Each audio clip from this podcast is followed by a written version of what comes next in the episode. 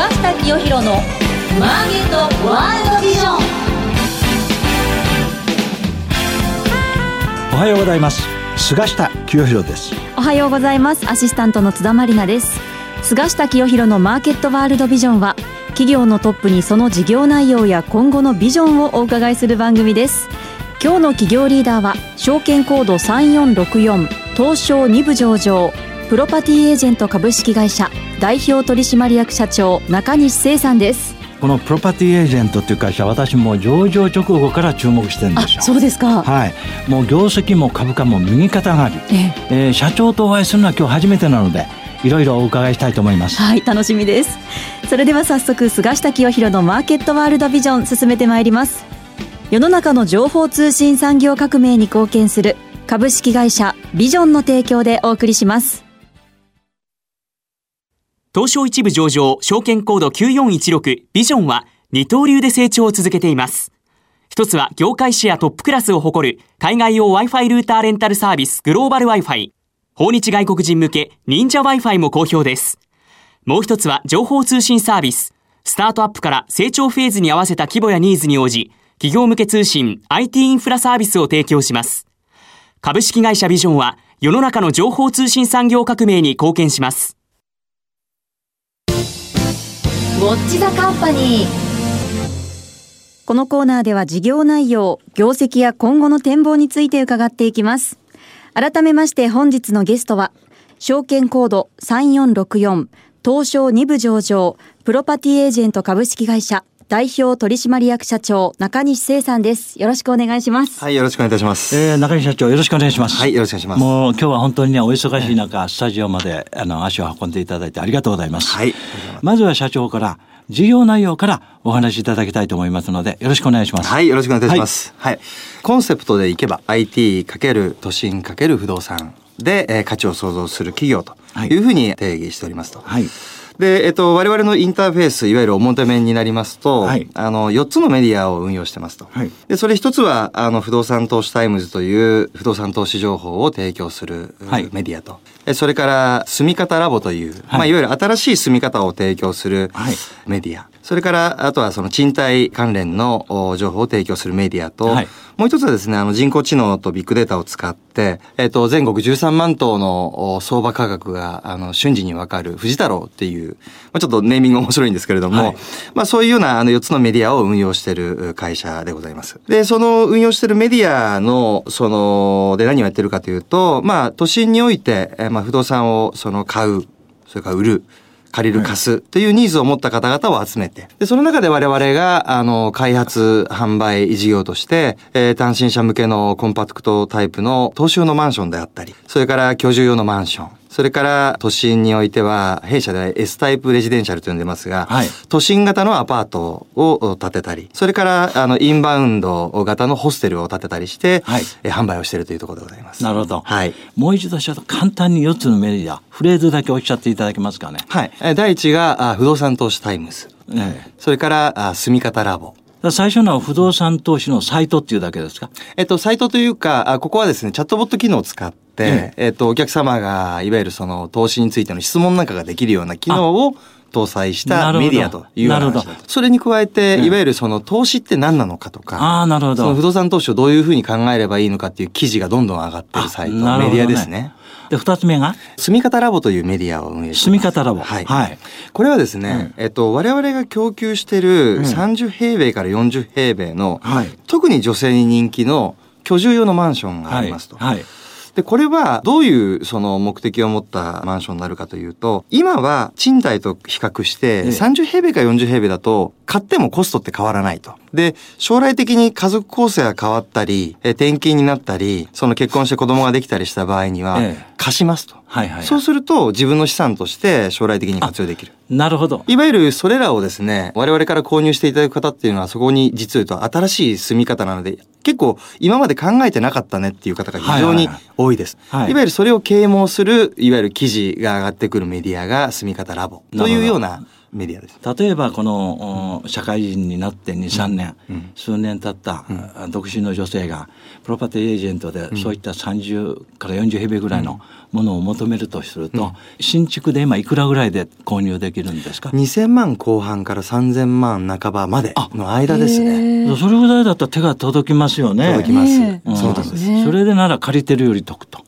でそういうことを知るためには、うんこの住み方ラボをいろいろ検索すれば情報満載とこういうことですね。なるほど。新しい住み方のコツが全部書いてあります。ああこれ初めて知りました。はいうんで三つ目が？これはあの、まあ、あの、単純に賃貸情報をええ掲載しているサイトですので、ええまあ、どういったあの部屋があるかとかっていうことに比べて、こういうような住み、あの、借り方をすればいいよっていうようなメディアが一つ。はいはい。で、四つ目が、あの、藤太郎というサイトで、藤太郎。はいうん面白い名称ですよあの、ね。はいスマホのアプリ拝見したんですけど、なんかすごく見やすくって、ええ藤太郎でもこういう物件探してるんだけどって質問したら答えてくれるようなサービスもあるんですよね。はい。だから基本的にもう、昔とですね、ええ不動産の検索の仕方が変わってるというふうに、ええあの、思ってまして、え結局このマンションいくらなのっていうのを知りたいニーズってのは非常に多い。えあそりゃそうですよね。ね。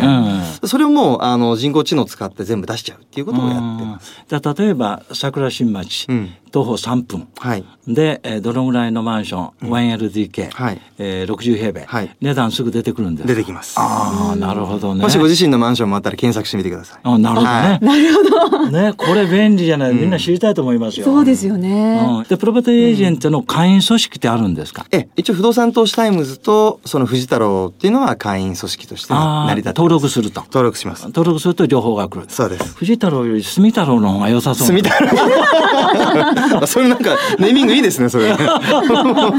それの方が覚えや参考に。すいじゃないですかはい、参考にさせていただきます。なるほどね、はいそれでですね、はい。まああの冒頭にお聞きするとまさに不動産テックのね、はい。最先端にいる企業だなと思ったんですが、えーだからまあ業績も伸びておられるんだと思いますが、えーその直近のですね、はい。足元の業績、はい。今はどういう状況ですか？え、この間第三四半期を終えましてですね、はいえっ、と、売上高で99億9200万、えー、経常利益で3億4600万と。で、えっ、と、進捗でいくとだいぶ30%とかですね、ええそれぐらいの比率なんですけれども、はい。実はもう、あの、第四四半期に、あの、引き渡しはだいぶ集中しておりましたので、はい。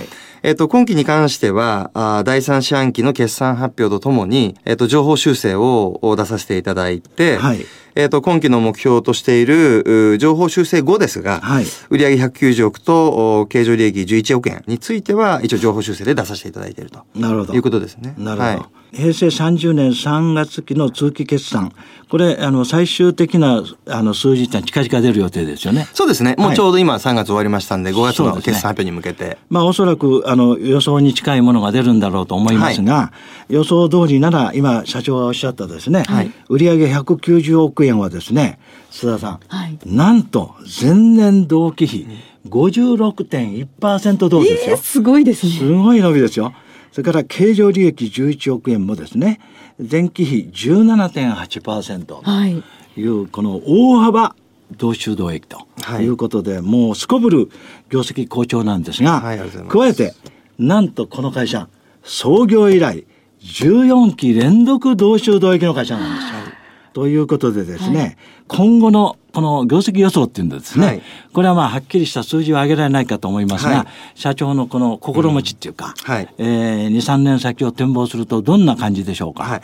そもそもこの14期連続増収増益って、まあ14年経って売上190億円ですから、はいまあ決してすごい伸びを示してきたとは思ってはいません。なるほど。で、これはやっぱりあの、いわゆる財務諸表で、ええいかにその、やっぱり売上をこう、たくさん上げていくっていうのは、簡単なんですけれども、はいはい。やっぱり不動産業ですからね、まあ、やっぱりその経済指標の波もありますので、影響されますよね。そうですね。はいはい、だから、その警戒しながら、やっぱり攻めていくっていう考え方をしなくちゃいけないというふうに思ってます。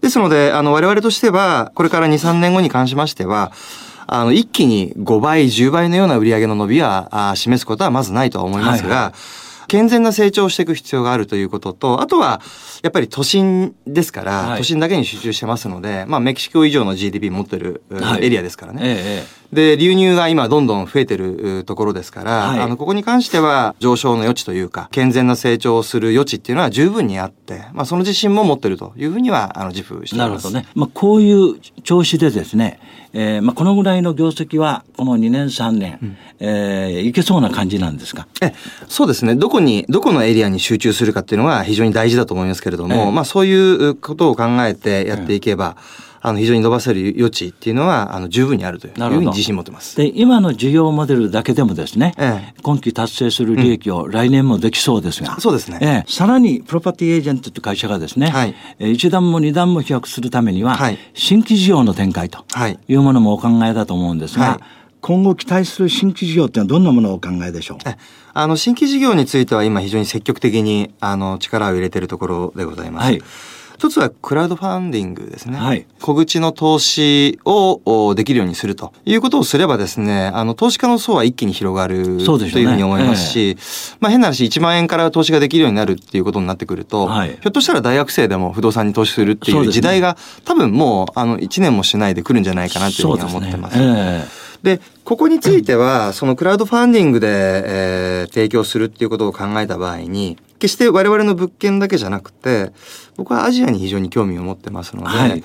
アジアの不動産等についても、あの、告知で投資できるようなプラットフォームを作っていくっていうことについては、あの、非常に、えーブロックチェーンのおかげで、ええー可能性は飛躍的に高まったというふうに、あの、思ってます。なるほどね。ですので、今、あの、ここについては、早稲田大学と、あの、共同の研究を開始しておりますけれども、ここについては、あの、まあ、ファーストステージとしては、クラウドファンディングの国内の我々の不動産に投資してもらうっていうプラットフォームを作る。で、えそ将来的には、あの、他の国外の、あの、僕は東京都心に集中しているように、はいアジアのお都市ではそれそれ以上に魅力があるところたくさんありますんで、人口密集地でね。そうです、はいはい。人口ボーナスもありますからね。そうですね。だからですから、まあそういったところにおいて、えークラウドファンディングが、まあブロックチェーンの技術を使って、展開できるような、あの、仕組みを、おプラットフォームを作っていきたいというふうには思ってます、ね。このクラウドファンディングビジネスは、はい。いつ頃ぐらいからスタートできそうですか？あの、国内に関しましては、はい。あー年内にスタートさせる、ローンチはさせるつもりで、えー動いてます。なるほど。はい。最後にもう一つですね、はい。えー宅配ロボットはい。のサービスも、おもうこれ始まってるんですか？えっと、今はまだ日本では始まってません。これはですね、ええ。えっと、シリコンバレーにある、ええ。あの、宅配ロボットベンチャーなんですけれども、今、アメリカ、米国の方ではですね、6つの州ではもう歩道を宅配ロボットが動いていいと。イメージでいくと、あの、ペットボトルの1.5が、ええ。1.5リットルが6本ぐらい入る、はいはい。箱が、タイヤがついて動いてるというふうに思ってくれればいいです。えええで、えー物を目的地まで届けるということなんですけれども、あの、実は我々は、あの、以前2007年にですね、はい。特許を取ってまして、ええ。その特許って何かっていうと、建物の室内の部分まで、ジュースとか、お菓子とか、カップラーメンとかそういったものが届くっていう、ああ、なるほど。機械装置のシステムで特許を取ってるわけなんですね。で、これは、あの、事業として実現するには、まだコストが下がってくる必要があるとはいいう中で、えその高いロボットを目にしたわけですね。うんで、これはだからまあ変な話、コンビニからマンションのエントランス入って、そのロボットがエレベーター操作して、はい家の前まで届けると。うん。いうような面においては、いわゆる不動産の価値を高めるという、まあいわゆる不動産サービスの領域に我々は入っているというふうに考えてますので、今それを実際もう動かしてる、サービスとして動かしてる、あの、スタートアップのベンチャーに投資をさせていただいて。それはあの、はい。シリコンバレーの企業ですか？そうです。ああ、なるほど。うん。で、今、日本市場についての研究については一緒にやる、あの、約束を取ってますのでね。はい。日本で、そのドローンとして、その宅配ロボットが物を運ぶという時代については、我々が作っていきたいなというふうには思ってああこれも面白いですね。まあ、はい。ちょっと近未来、将来のビジネスでしょうけどね。そうですね。はい。まあ、これは将来の布石と。そうですね。いうことでですね、はいまずはですね、はい。その、おサイトメディアから来る本業の拡大、はい。え加えて後半おっしゃったですね、クラウドファンディング、このプロパティエージェントの今非常に成功している事業モデルにですね、金融というものも加えていくということでですね、まあ来期来来期、さらなる業績の飛躍、これはもうほぼ間違いないんじゃないかと今日私、はい。思った次第ですので、い後半ですね、はい。そのプロパティエージェントの経営者である中西さんの、まあ、経営方針というか、今後のプロパティエージェントの進むところ、はいい、ったようなことを中心にお聞きしたいと思いますので、えーよろしくお願いします。はい、よろしくお願いします。続いてはこのコーナーです。マイビジョンここからは企業のトップが考えるこれからのビジョンや人生のターニングポイントなどについてお話しいただきます。えーそれではですね、えー中西さんの経営者としてのはい。思いっていうか、あ今非常に事業が順調ですけれども、えーおそらく2、3年先、あるいは10年先のあるべき姿、はい。こういうものもお考えだと思いますので、まあ、その辺をちょっとお聞かせいただければと思いますが。はい。そもそも、いわゆるその会社が生まれた、あの、理由の一つでもあることなんですけれども、ええまあ、我々は、あその、ビジョナリーカンパニーを作りたいとはいいうふうに言ってます。で、まあ、ビジョナリーカンパニーという書籍に僕はもうすごく、あの、系統したわけなんですけれども、はいはいまあ、ビジョナリーカンパニーっていうのは、いわゆるその、まあ、理念を掲げて、はい。あの、変化に挑み、そして、まあ、有料であり続ける会社っていうことですよね。はいあの、我々の長期ビジョンはビジョナリーカンパニーっていうことになってます。はいで、今、あの、我々はですね、中期ビジョンということで、中期ビジョンを達成しつつ、いわゆるその、実は長期ビジョンに関しては二足のわらじで今やってますと。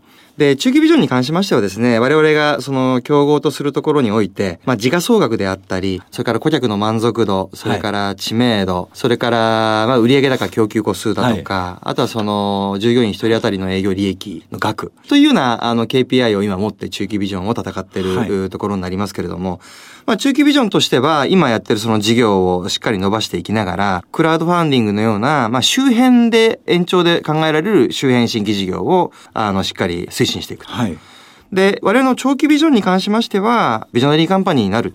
いわゆるそのイノベーションを起こし続ける企業になるというふうな定義があるので、ここについてはまあとにかくその市場はどこで考えるかとか、そのいうのは後回しで、はいとにかく世の中に対してイノベーションを起こして、あの人々のその生活様式を変えていくっていうことを念頭に置いてますので、はいここについてちょっと諦めずに頑張っていきたいなというふうに考えてなるほどね。はい。えーまあ、そういう方針でですね、うん今後ぜひ都心をお中心にですね、えー快適なマンションを提供していただきたいと思うんですが、今の不動産業界っていうのを見るとですね、はい。まあ需要が非常に特に都心は高まって、はい。えーまあ次第その他のコストも上がってですね、はい。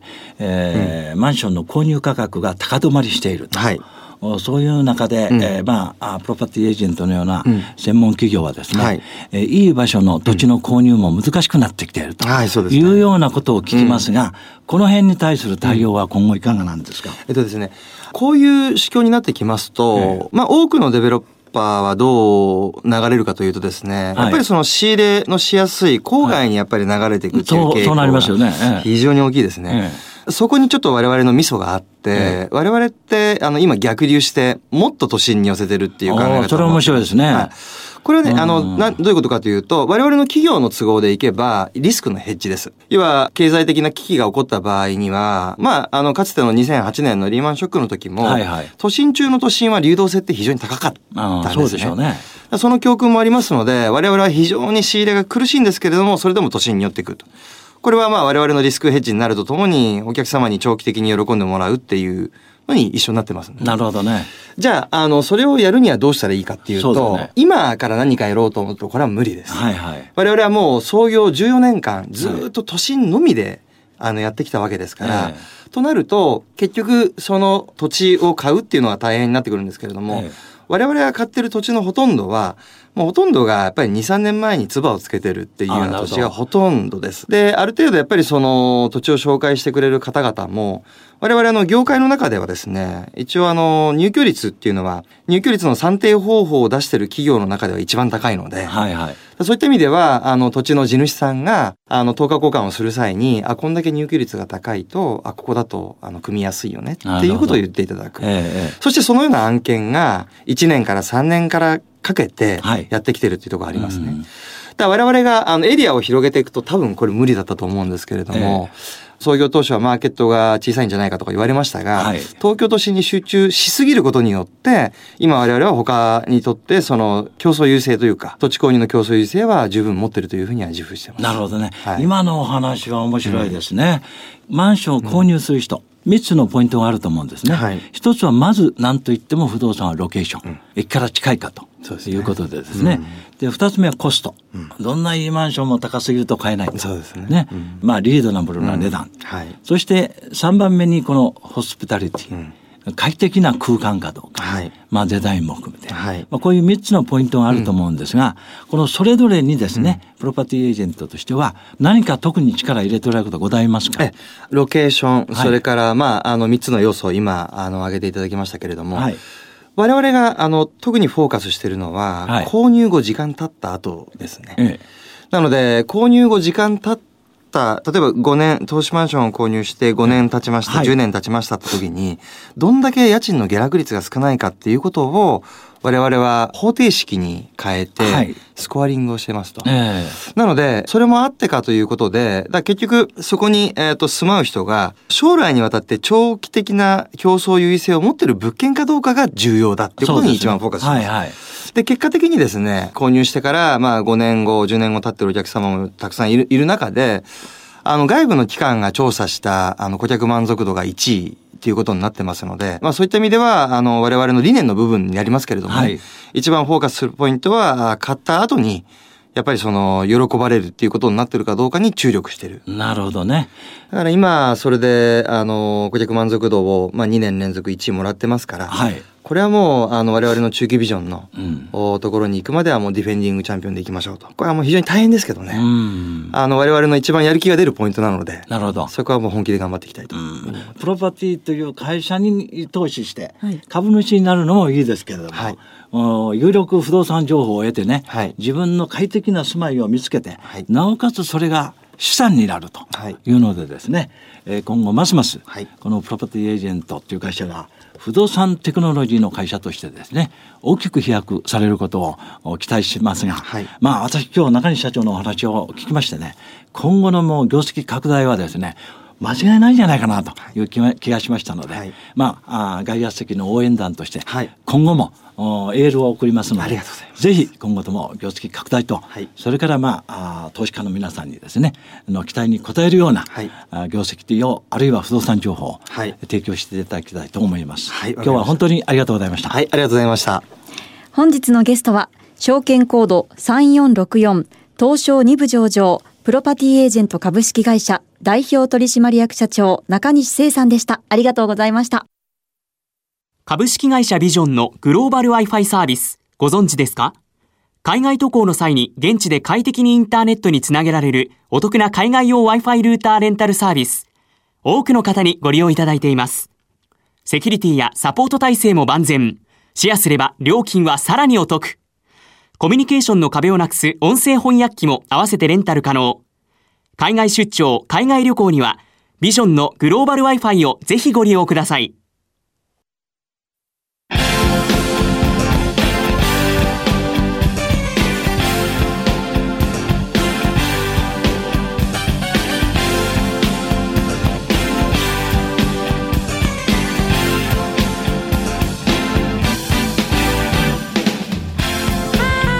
菅下清弘のマーケットワールドビジョン。番組もそろそろお別れのお時間です。菅下さん、はい。中西社長のお話本当に印象的なものが多かったんですけれども。ね。私もまさに30坪から40坪40平米ですか？の賃貸マンションに住んでいるので。あそうなんですか？はい。ちょっとこう興味湧きましたね。うん。いやね新しいタイプのはい。不動産事業ね、ええ。まあ、私不動産テックと呼んでるんですが、それの最先端にいる企業だと思います。はいそれでは次回の放送ですが4月23日8時35分からです。ゲストには株式会社トランザス代表取締役社長藤吉秀彦さんをお招きします。それでは次回の放送もお楽しみに。世の中の情報通信産業革命に貢献する株式会社ビジョンの提供でお送りしました。